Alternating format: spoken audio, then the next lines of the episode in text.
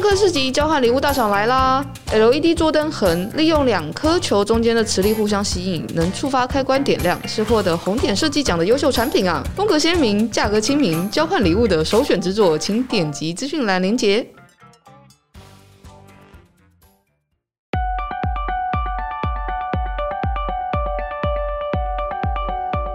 Hello，大家好，欢迎来到范范范科学，让我们爱爱爱爱科学。我是 Y 编，今天跟我在一起的呢是范科学的专栏作家 Evelyn，然后她也是食品技师。我们这集呢要来讲我们之前的投票主题啦，然后这次的主题是要讲就是天然物当中的一些毒素。那我们欢迎就是 Evelyn，Hi，嗨，大家好，我是 Evelyn 食品技师。那你可以简单介绍一下自己吗？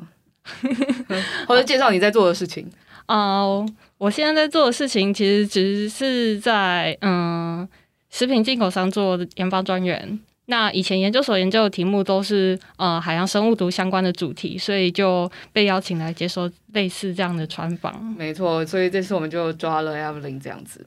那我知道关于毒，大家其实都呃这个题目其实应该算蛮让人兴奋的吧？因为从小到大看蛮多就是那种推理小说啊，嗯。柯南啊，嗯，都会常常出现。但是其实说这些东西在我们生活周遭，大家就会觉得，嗯，好像好像离得很远。但我觉得一讲到毒这件事情，有一个我们必须要先跟大家沟通的事情，就会是，呃，东西到底是不是是毒还是药，其实都是剂量决定决定毒性。所以在开场，我们真的要讨论每个就是很有趣的海洋生物毒之前，我们先来。进行一段简单的小小的毒理学小教室，也就是我们来讨论毒性。那到底什么是毒性？然后跟我们刚刚讲到，哎，去剂量决定毒性这件事情，是不是在毒理学当中其实是蛮重要的概念呢？嗯，对，这我觉得其实你不要把任何东西都说，哦，它可能吃的会怎么样，会死掉，会有毒。嗯，因为所有东西吃了都会，其实每一个事情都会有问题。像水，你喝太多也会水中毒死亡，也是有有机会的。没错，对，所以，嗯、呃，剂量决定毒性。你只要在适量的范围内吃，其实它对你造成什么伤害，其实完全是不太需要去担心了。就只怕你过量。那蛮多我们呃法规上定定那些毒物的东西。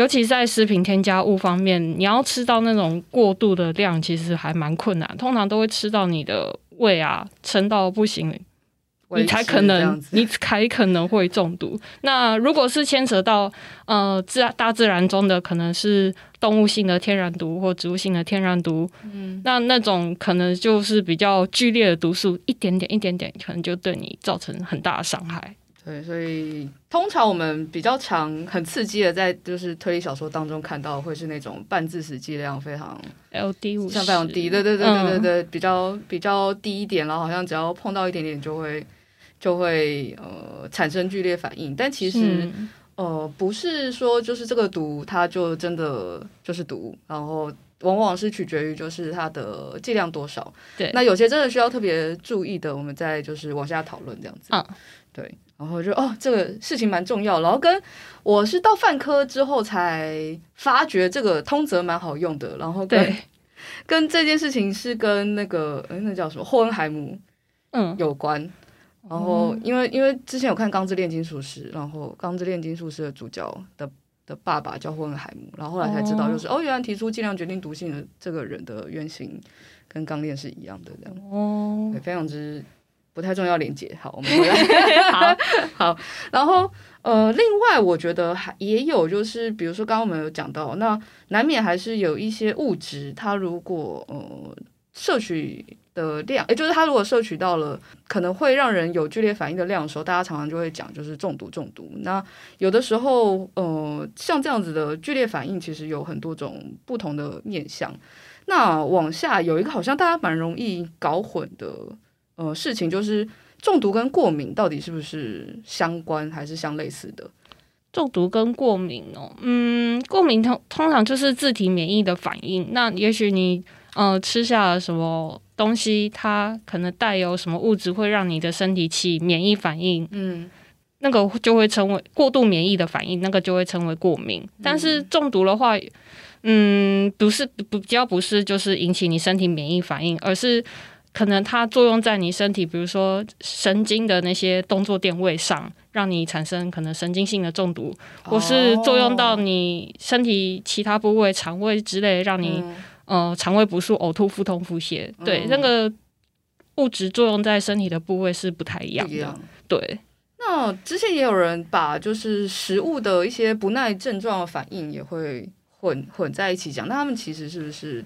大抵都定义是不太一样，是不太一样。你这样讲的，好像有点让我想到那个乳糖不耐症。对对对对对，嗯、所以所以因为对大家来说，中毒好像呃，对中毒的理解就是说，先站在大众的角度，我嗯，但但其实我也是大众的，对，就是中毒就会是 我吃了这个东西，我不舒服了。然后我想，我想，呃，找方法解决解决这件事情。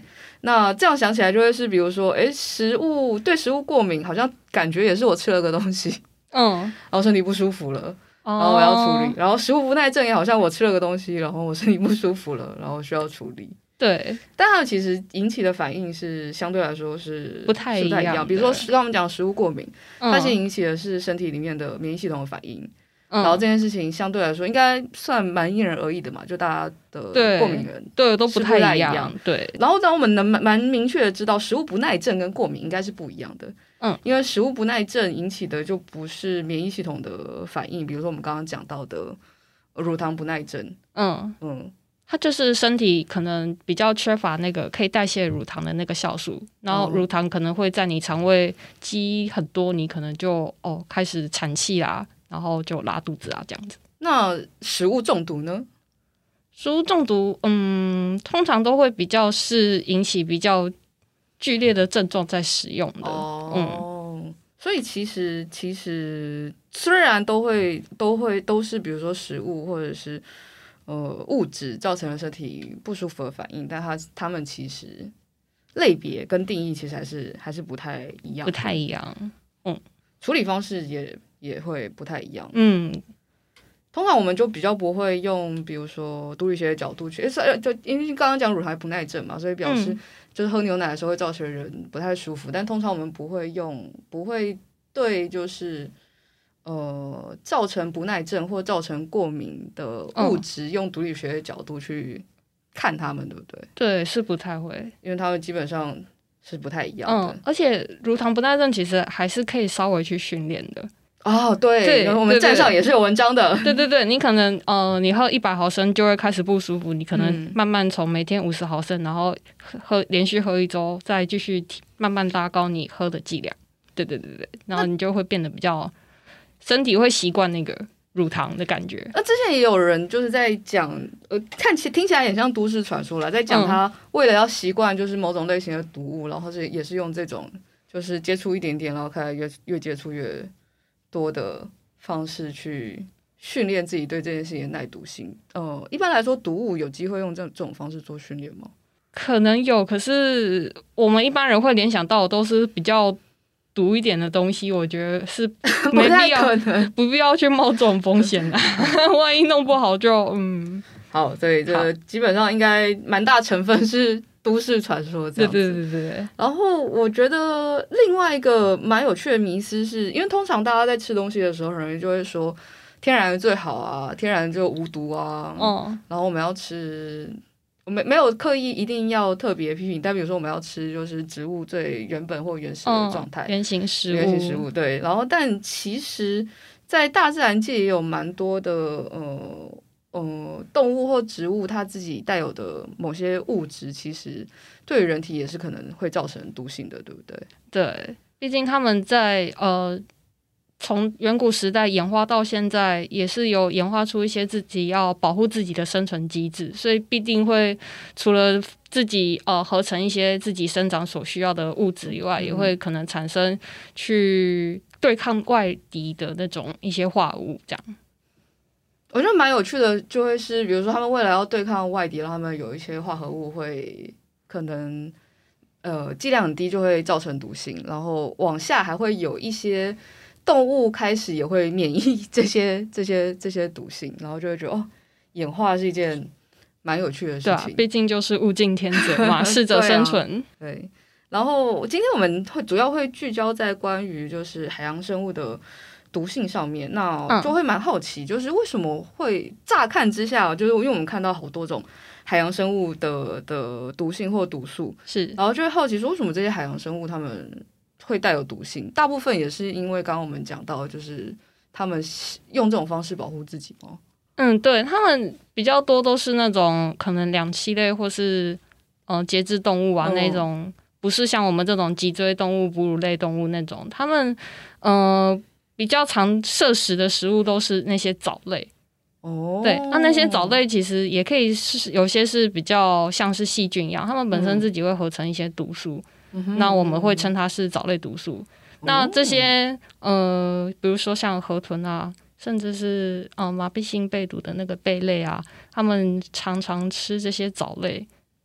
它们身体已经对那些藻类的毒素已经免疫了，所以那些藻类的毒素就可能累积在它们体里面，他们也不会怎么样。可是我们人吃了，可能就会对那些毒素产生比较剧烈的反应。哦哦，所以其实有，就是虽然都是有毒。有毒素，但是呃，那个有毒素的呃制造方式有有的有可能是生物体它自己本身制造的，嗯，但有些可能是它借由它吃的食物，食物然后累积出来的毒性，然后让它的比如说食物链的下一个对对对。消费者。对，然后累积它的毒性之后，其实海洋生物毒大部分都是他们借由吃那些藻类的毒素来累积在他们体内来的，比较多是这样，哦、酷，嗯。嗯，这表示如果时间够长，然后我们假设就是，但可能有点难，就是人好像吃不到那种那种，应该很难，因为那些那些毒都是剧毒哦，对，非常猛的毒，所以我觉得人类是不需要去挑战。好的，大家不用试着让自己就是在之后被吃掉的时候，可能有机会让别人中毒的，我们不用往往这个方向、嗯、是。那 Evelyn 自己的呃研究，之前的研究跟海洋生物毒是有关系的。是的，好奇你为什么会想要做这个领域的研究？嗯，这只是刚好碰巧考上了，就是在基隆的国立海洋大学，那那边食品科学所选了一间做海洋生物毒的实验室。那老师专长就是做这方面的毒物研究，哦、然后就跟着老师去做了。嗯，你自己做的是是什么？我自己做的是麻痹性贝毒。哦，对。那你做这个研究的时候，你会比如说，假设我是你不是同领域的朋友，或者是我是你的家人，然后问你说：“哎，你研究在做什么？”你会如何跟我解释你研究在做什么？嗯，我要怎么解释我研究在做什么？对对对对对，我很常问科学家，哎，不是科学家，我很常问就是那个、嗯、呃研究者们这件事情，就是。你要怎么跟你的家人？诶，家人解释就是你的工作是什么？哦，对，如果就研究来看，我可能跟他说我在看麻痹性贝毒，它可能是从我们常吃的什么喜宴上会出现什么二枚贝类啊，哦、那些西施蛇贝啦，嗯、或是文蛤啊那些的，嗯、他们可能有机会有残留这些毒素在他们体内、嗯、啊。我们如果不小心吃到了，可能会发生什么？很可怕的症状，那我们要怎么去避免啊？嗯、那我是怎么去探讨它毒性到底有多强？这样子哦，嗯，那有同一实验室的那个同学或是学长姐、学弟妹们，嗯、通常还会做什么类型的毒素？哦，我实验室有学长是有做过那种河豚毒，嗯、那也有一个学姐，她之前是做兔葵毒，是海葵，也在基隆那边。哦哦，对，那也有学弟是做那个热带性海鱼毒，嗯，对，我们通常会叫它西卡毒。哦，嗯，那通常那个实验的样本要怎么把它变变出来？听起来你的好像比较容易，就是我去买，听起来，但也只是听起来，好像我去买贝类，我就会，应该是不是这样得到的，对吧？其实不是说，就是我去买很多贝类，然后我开始拿回实验室，然后开始捣捣碎，然后把那个东西萃出来，然后开始在做嗯。这个研究，应该不是这样吧？不是不是，其实反而很难很难得到，因为这些毒都是太剧毒了，所以几乎是不太能有残留。像麻痹性贝毒的话，它是比较需要特殊的情况，比如说当在海边出现那个赤潮，嗯，就是会很多。藻类，嗯，因为可能环境污染或是其他因素，水质有氧化，然后就会呈现一大片红红的。嗯、然后那一大片红红的藻类增生，就可能会产生刚刚说的一些藻类毒素。嗯、那这时候贝类在吃那些藻类的时候，就会把毒素累积在体内。那那个时期的贝类就绝对不能吃哦。对，不然一般养殖业者其实都是会监测自己那个。养殖的那个水质环境有没有产生毒素？如果有产生，绝对是不能拿去贩售，因为那太毒了，一点点都不行。哇，对，所以我那时候做防闭性贝毒的研究的时候，其实是完全拿不到检体的。哇，那那那那那那那哦，那所以所以研究的东西怎么怎么变出来？那时候有想过说要去买国外的一些毒素的标准品，就我之前文章写到那个。哈棒毒素，嗯，但是因为它是毒化物，所以也没办法进口。对啊，就应该，哦，对，听起来不是是的，所以我后来被改题目了。哦，对，哦，嗯、原来后来改成了什么？哦，我探讨维生素 A 的毒性。OK，我本来想说，该不会往下就要开始走，比如说全合成之类的。没有没有，但是就是说我们从全合成开始。但是你刚刚说那个很容易取得，在河豚毒上。就比较容易，我们学长就是居然吗？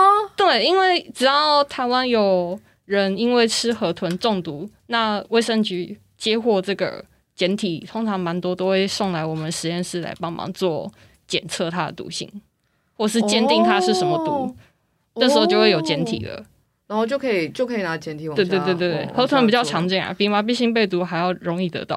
OK，居然我以为河豚因为大家都比较知道，所以河豚反而。没有哎、欸，我我反而觉得台湾蛮多人还是会自己去钓河豚来吃。为何？台湾是不是没有？我们开始开始讲河豚了。我再没关系，等下再绕回来。台湾是不是没有？就是比如说，我们都知道日本，呃、嗯，有你要处理河豚，你要有专业的执照才能处理。台湾有没有？为什么？我我 可能没有，不太对，可能没有像日本吃。也没有说不能吃，如果是这还是可以吃。对，没有毒的河豚的话，吃它的肌肉的部分是 OK，没有什么问题。对，哦、但有些特定品种的河豚，可能毒会残留在它的皮肤或是它的内脏、肝脏、卵巢、精、嗯、巢之类的。通常那几个部位都是累积毒会比较多的。对，哦、所以在处理的时候也要很小心接触到这些部位。嗯、那实验室就是刚刚讲的学长做河豚毒，他会收到简体的。比例是频繁的吗？可能顶多一年一两次啦，没有到那么频繁。好，那那大概理解。对，那既然我们开始讲到了，就是开始在讨论毒毒毒素了，那我们就往下带到，就是哎、嗯，我们要挑几个觉得蛮有趣的海洋生物毒来做讨论。嗯、那刚刚最刚开始，哎，不是，刚刚我们就在讨论，其实就是。就是河豚，嗯、然后蛮蛮蛮有趣的是，对我我刚刚才想到，就是哎，对耶，台湾没有像日本 没有那样子有专门在。你觉得以你自己现在，比如说你出来做呃食品技师的角度，你觉得针对像这样子嗯、呃、的，就是会有人吃，然后好像有需要一点点知识背景才有办法比较好 handle 的鱼类，是不是还是走向日本那样子的模式会比较好？还是？嗯，因为日本人他们爱吃河豚到其实应该是台湾人无法想象的地步啦，哦、所以他们才需要立法去管制。管制这件事。对对对，台湾还没有到那么疯狂的程度，对，所以我觉得是还好，就大家、哦、大家普遍还是知道河豚是有毒的啦。对，你自己会想吃吗？其实还蛮想去日本试试看，但在台湾就还好。在在台湾我不敢试，对我我宁可去那些有专业的去帮我辨识会比较好，蛮蛮合蛮合理的。刚刚讲到几个点，一个是我想我想问，就是河豚河豚的，刚刚我们就在讲半自死剂量嘛，是其实就是。呃，LD 五十，那它是一个，可以帮我简单解释一下 LD 五十的定义吗？LD 五十就是半致死剂量，嗯、那其实就是我们在做实验用了很多只老鼠中，你用的某一个剂量刚好死掉百分之五十的老鼠得到的那个数值。嗯，那我们通常会拿这个数值往下去做，就是这个东西的毒素或毒性。是不是相对来说比较比较强，然后再往下用作就是诶，我在食品柜台上面的时候做参考吗？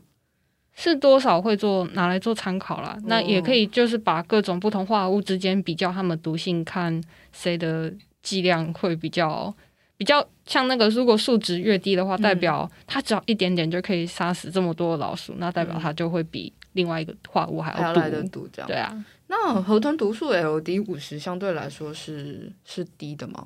它还蛮低的，可是我们其实，在海洋生物毒上，我们比较少在用 LD 五十。哦，对，因为这是为了让大众比较容易理解。对我们来说，对对对对，我们常用的单位其实叫 mouse unit。哦，老鼠单位哦，嗯，那河豚比起来，河豚毒素它的毒性是真的比较。如果是用老鼠当单位的话，那应该是那它它相对来说真的是比较高的吗？它就真的还蛮毒的。大概我记得麻痹性贝毒，如果用我们的体重去看的话，大概每公斤体重一毫克就可以杀死一个成人。嗯，对。但河豚毒的话，毒性会比。麻痹性贝毒稍微弱一点点，但其实不会差太多，差太多，所以其实还是蛮少的。对对，所以大家还是要大家还是要小心的。对对对对对。那刚刚刚刚有讲到，就是河豚的毒素通常会累积在我们刚刚讲到的一些，比如说肝啊，嗯，呃，卵巢啊，嗯，这些地方的原因是为什么？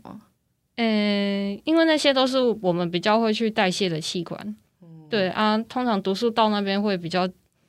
进行累积，对，就不太会跑到其他部位去了。所以对于这些，对，比如说对于河豚来来说，它也是就是毒素是累积在那几个地方的。对，也有在皮肤的啦，啊，有些是肌肉也会有少量分布。哦，对，不会说是完全没有，但可能会因为不同的器官量也有差异。嗯，刚刚讲到那个肝，就 想到。呃，之前在看在看资料的时候，他们就喜欢很喜欢讲说，呃，哪些名人很喜欢吃河豚，然后就会也喜欢讲说哪些事件，然后然后造成了就是哪些事件，然后有人就吃河豚然后死掉，然后造成了什么影响。然后之前又看到有一条，他讲说，就是一九七五年的时候，在日本有一个他们很有名的歌舞伎町的演员。他吃了 四份河豚干之后中毒身亡，然后说是因为这个原因，所以日本政府之后就下令禁止大家吃河豚干。然后你就觉得他真是一个，我觉得勇气可嘉的人。我觉得根本是勇者，为什么要这样子？对，我有听说他们流传一个话叫“拼死吃河豚”，因为河豚肉真的太鲜美了，对他们宁可为了吃就就豁出去。但但通常如果。这个场景这样，如果我真的吃河豚，然后，嗯，它可能真的不小心有一点残留，我是很快就会知道，我是很快就会知道我自己中毒了，很快哦，很快，是不是？对，它作用的速度是非常快，所以，嗯，以前老师有教我们，就是如果你怕你吃的海鲜可能会有什么问题的时候，你，嗯，嗯，那一盘海鲜那个菜，你筷子先夹一点点起来，在嘴巴里咀嚼一下，不要那么快吞下去。因为它通常作用很快，会有刺痛麻木感，所以你咀嚼几下都没有感觉，什么刺痛麻木感那种异状的话，你就可以吞下去，然后就就可以放心吃了。哦，对，这个蛮需要提供给大家的。所以，所以刚刚在讲吃四份河豚干，不知道到底是真的还是假的啦，就不知道他到底当初吃了多少东，吃了什么东西。那如果真的听是四份河豚干的话，听起来场景就会是我吃了，我发觉我不太对了，但反正我都要再见了，我就很快 有可能。再多，那真的很厉害，多点多点两两、嗯、三份，嗯，然后也看到就是其实河豚毒素是不是存在在不一定存在在河豚身上，其实也有存在在不同的呃生物体身上。对，它那些毒素其实不一定会单单限制在河豚毒呃河豚本身上面，有时候可能哦、呃、我采集一些其他海鲜的简体，嗯、它。不会只有单单一种哦，它就河豚毒就河豚毒，它就麻痹性贝毒就麻痹性贝毒，也可能是各种不同的藻类毒素的综合体，只是量的多多寡的问题。那我们会去找出关键致死的毒是谁，因为不同的毒它的毒性大小也都不太一样，一所以我们只要抓关键的就可以了。那河豚毒通常是会被称为是哪种？因为它如果速度这么快，通常是跟比如说跟离子通道有关吗？还是？就是相对来说是速度比较快一点的，因为它是它之所以会说是剧毒，就是因为它作用的速度很快。嗯、那我们自己在做实验的时候，就是会去把毒素注射到小鼠体内，然后可能几分钟内看小鼠它呃出现的一些神经性症状，去判断它毒性到底有多厉害。哦，嗯，通常你们这听起来，你们实验室听起来比别人实验室需要更。盯紧一点，因为我以前在的实验室是做中草药，萃取的。嗯，然后因为后续也希望就是那个中草药是可以呃进呃进入到就是有点像是保健产品的开发，所以我们整个实验室基本上就比较不会害怕带食物进去。哦，对对对对，因为相对来说食物不会怎样，然后 然后那个。呃，仪器们就是大部分也是处理可以吃的东西，对对对，感觉比较友善。感觉你们的实验室应该是 哦，这个需要有要有一点心理上克服，真不能带食物进去吧？我们有一个专门的食物冰箱啊，然后做毒性实验试剂的冰箱也好几台。哦、呃，对，然后通常会会相对来说比较。小心点嘛，然后跟你们自己这样子压力会不会？会会会，就实验桌归实验桌，我们自己个人的书桌就归自己的书桌。嗯，那在做这种类型小鼠实验的时候，心理压力会大吗？刚开始一定会，可是为了要写论文，要收集数据，你其实第一次克服以后，后面再做就会渐渐麻痹了。嗯，对，太太太好了，好了，但总之实验室还是。没有啦，就是呼吁大家实验室还是尽量保持干净。对，一定要保持干净。对，跟不要穿拖鞋去做实验。对对对对对对对对对。因为我我们实验室是是是这个样子，然后然后呃，我听我朋友在讲，就是因为他也是生物科系，然后但我们不同学校，嗯、然后听我朋友在讲，他们自己因为有在做 DNA 萃取的那种，哦、然后然后相对来说就。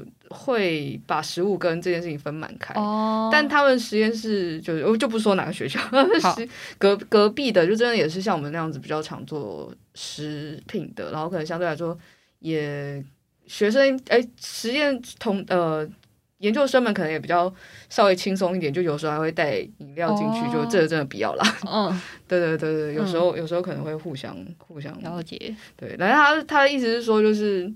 嗯，他觉得那个压力差差蛮多的。比如说，对我来说，我进实验室的感觉跟你们进实验室的时候那个感觉对，一定差很多。我我曾经带文科的朋友进我们实验室，他一进来实验室就惊呼：“哇，你们这边好有实验室的感觉哦！” 对，我相信是的，因为就就真的是需要小心，跟你不会。想要实验做到一半的时候，跑去把你的早餐吃完，然后再去做实验，没有这件事情。嗯、对，感觉是真的需要蛮小心的。嗯，然后，然后又要跟他们聊这件事情，所以跑去，因为我印象当中觉得柯南一定有出现过各式各样的生物毒性，所以我后来就拿那个河豚毒素去找，嗯、然后才发觉就是原来河豚毒素出现的那集其实其实集数蛮后面的。就他大概到两 两百多集的时候才出现，哦、好后面哦。对，然后然后然后因为那他诶、欸、有那种就是什么呃柯南百科，就是他们把柯南的各式各样的集数啊，或是一些就是小知识整理成百科这样。然后这一系列 等于这一系列就是这这两集的题目，嗯的下面它有一个就是本集看点，然后就说哦这一集跟主线有关。因为有的时候跟主线无关，对，柯南后来太多跟主线无关，的。然后还想说，呃，朱棣老师初登场，哦、然后跟河豚毒素初登场，真是太有趣了，真的蛮有趣的，等等回去你可以可以给学长看，哎，好像也是，好，然后那一段就有朱棣老师简单的在跟大家介绍，就是河豚毒素是什么东西了，嗯、对我觉得蛮有意思的。那你自己呃之前本来。要做的那个呃麻痹性麻痹性被读的题目，嗯，那我们就来谈麻痹性被读好了。好，之前呃，Evelyn 也在我们站上写了，就是这应该是你的第一篇文章对不对？是，这是我第一篇。对，写的时候紧张吗？是还好，我有种就是把以前整理完的心血没有刊登发表出来，然后就借由另外一种形式公开给大家分享，这样子。谢谢你愿意想到 想到我们。嗯，在你写这个之前，我其实没有想过西施蛇贝会，就是我没有注意到原来其实有西施蛇贝中毒事件哦的发生。我以前也不知道，真的是来。研究所实验室，听老师学长姐们讲，我才知道说，原来台湾有发生过这件事情。对啊，然后，然后可以跟简单跟我们介绍一下，就是呃，因为通常去吃海产店的时候，就完全不会。我觉得大家要吃河豚的时候，多多少少会紧张一下。嗯，但去海产店的时候，应该是没有没有这种紧张感觉。对，因为大家都会觉得应该业者都整理好，没什么事，嗯、对，都处理好了。为什么会发生？为什么会发生这件事啊？嗯，因为它发生的时间好像是民国七十几年左右的时候吧。然后那时候台湾养殖业刚兴起，然后比较还没有建立起那种水质监测的那种制度。那可能养殖场他们环境有污染的也没有察觉，藻类增生之类。可能那一阵子的呃藻类增生，贝类又吃了含毒的藻类，累积就那毒素就累积在贝来了。对，累累在贝类里。然后刚好又有人搬的，就炒了要稀释设备，然后一吃了就就出事了。原来是板豆，因为那你那时候写的时候说，就是他在就是民国七十五年的的某某两天，然后有好多、嗯、有一百一十六个人使用之后，我想说怎么会这么多人？就可能他那一批的贝类卖给很多家，哦、对，然后。有住家的啊，也有办活动的餐厅业者，然后刚好同时使用了这批稀那个稀释设备，然后就大家都出事了。感觉好像可以去翻一下那两天的报纸。我我我倒是没有找到那些报纸，我只找到卫生局当时的一些那个事件记录事件的对记录的报告这样子。哦，嗯，那有特别那那次有人就是很严重吗？就是。有到死亡吗？有那个有，我记得好像是有两位吃了到院前就已经哦，真的死亡了这样子。但这件事情好像好像真的通常好像只能从前端去去处理这件事情，就通常到了就是消费者端。除非你特别有注意，像你刚刚老师说的那种方法，嗯，但你通常去海产店的时候，应该不会。但也是老师讲这个方法，害我之后只要吃海鲜，我都会习惯性的这样子做。虽然理论上它发生的几率应该蛮低的吧，很低啦，对，嗯、很低。但你这样一讲，之后吃海产，可能我在实验室坐久，就自己有那个。敏感度吧，之后之后吃海产都会想要就是就是碰一下碰一下。对，而且我本身就蛮爱吃海鲜，所以我会更会注意。哦，哇，那真的对，但其实其实比例就是真的没有没有那么高了。嗯，对，比例并不高。通常说我们在前端多注意这件事情，就是如如果在前端有嗯管理办法，或者是有用什么样的机制去检测，尽量让后头不要发生这件事嘛。尤其如果民国七十五年发生过这么严重的事件的话。嗯后来我我只知道就是那个卫生局还是应该也不是卫生局，可能其他政府单位有固定去做那个水质监测，嗯，然后看那些藻类有没有一些异常的增生，这样子就不太会有出事了。是说这个毒素就是呃刚开始是被刚开始是谁因为什么原因发现的？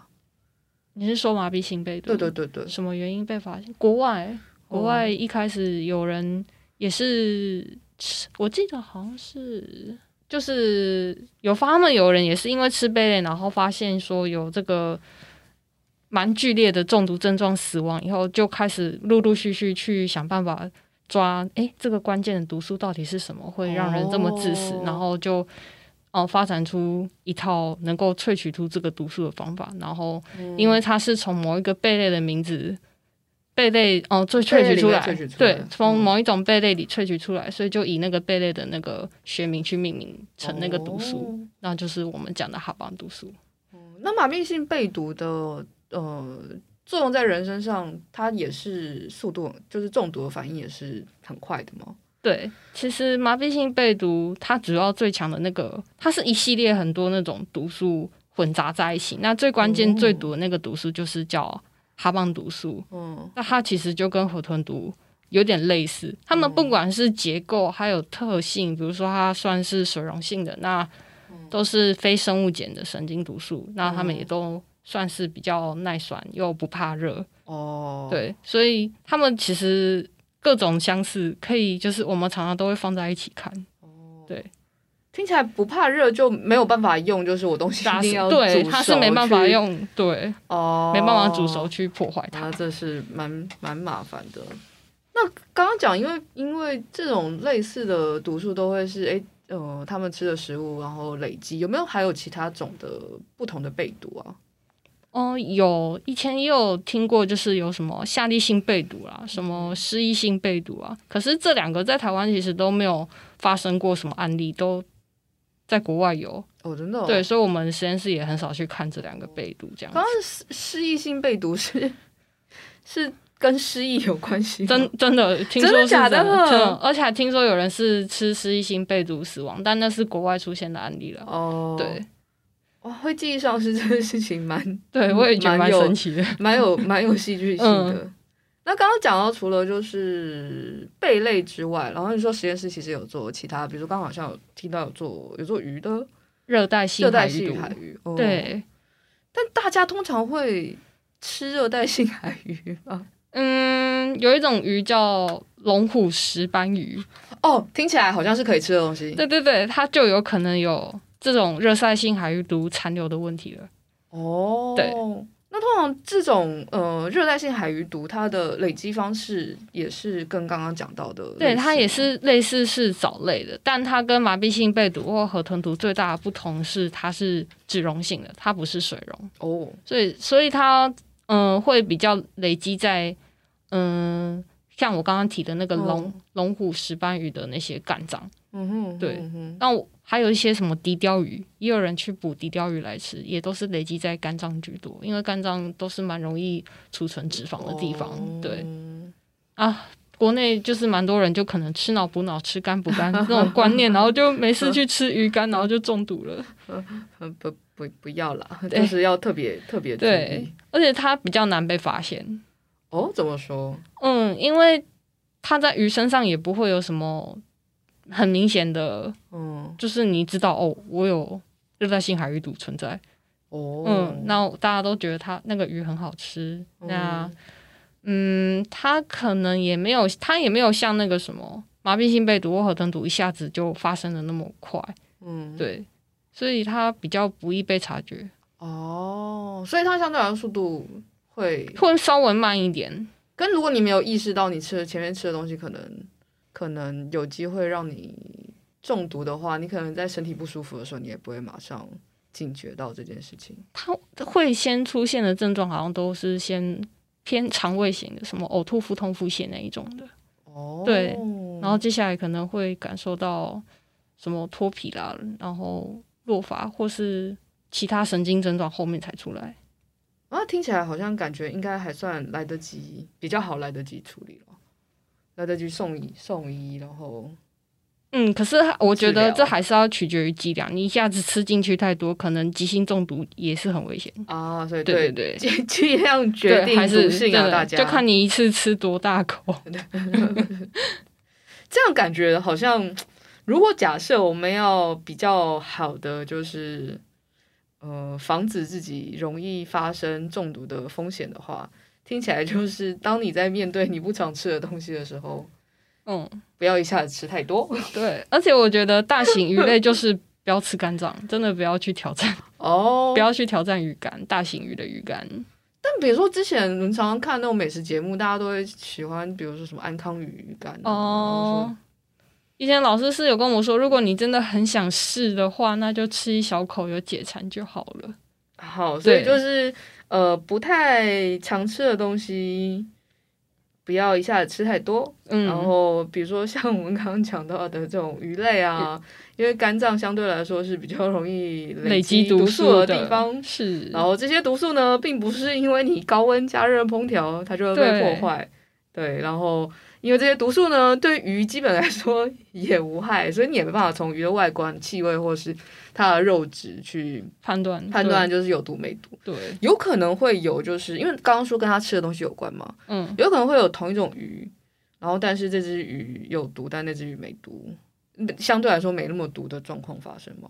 就是它们的毒素含量差异会不会很大？欸这个可能要取决于它的环境哦，对，有可能也会有品种，也有可能是环境。比如说，像麻痹性贝毒，可能会因为季节也会有差哦，真的哦，嗯，就是比如说冬天寒流来，然后可能带一个什么寒流还是什么，可能让老藻类。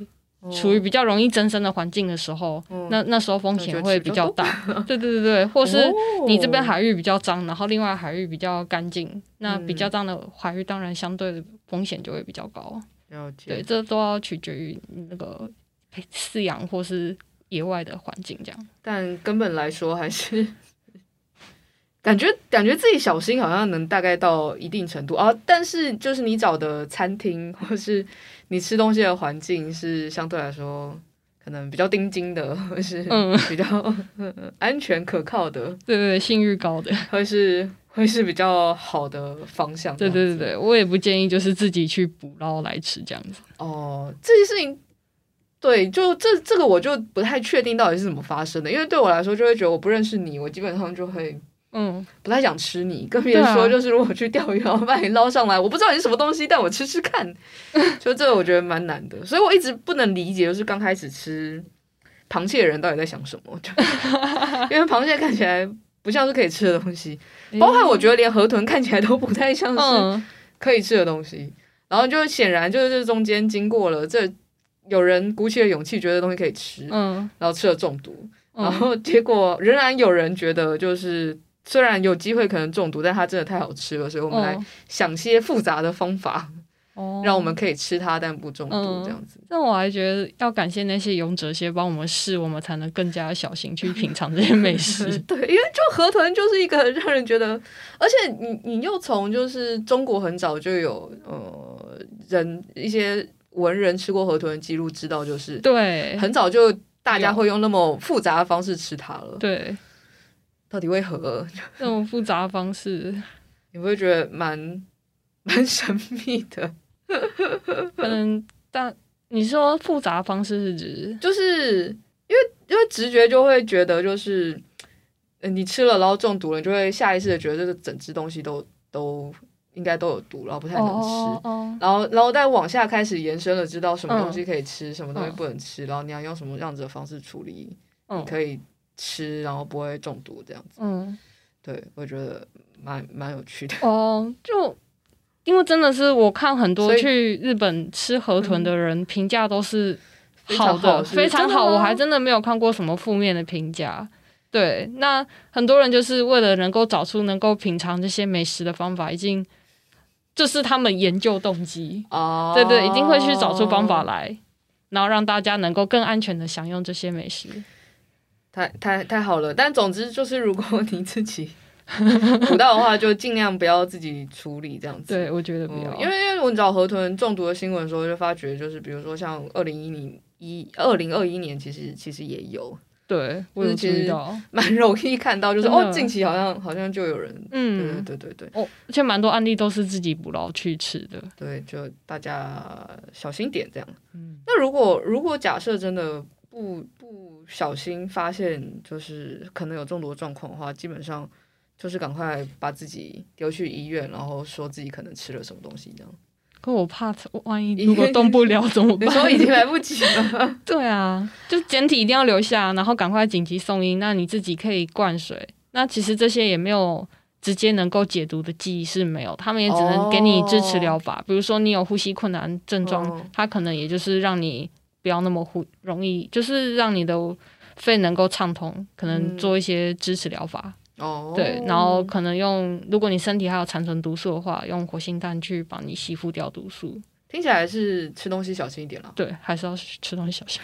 你在开始做这类型的研究的前后，你吃东西的习惯有改变吗？是还好哎，就只有一开始跟你说，就是吃海鲜的时候，嗯、我现在让我 先吃一小口嚼嚼看，没事了再吞下去，再后面再开始再开始认真吃。对 对，这个习惯，我觉得这个习惯蛮好的。对，这个习惯我也想学下、嗯。因为老师也很爱吃海鲜，所以我也就嗯如此效仿他。我觉得老老师会做这个研究，他还跟他大抵爱吃海鲜，搞不好也是。嗯，那老师以前也是在日本去。在日本做研究的。哦，oh, 对对对对，所以就对日本的那些海鲜，也就是很爱。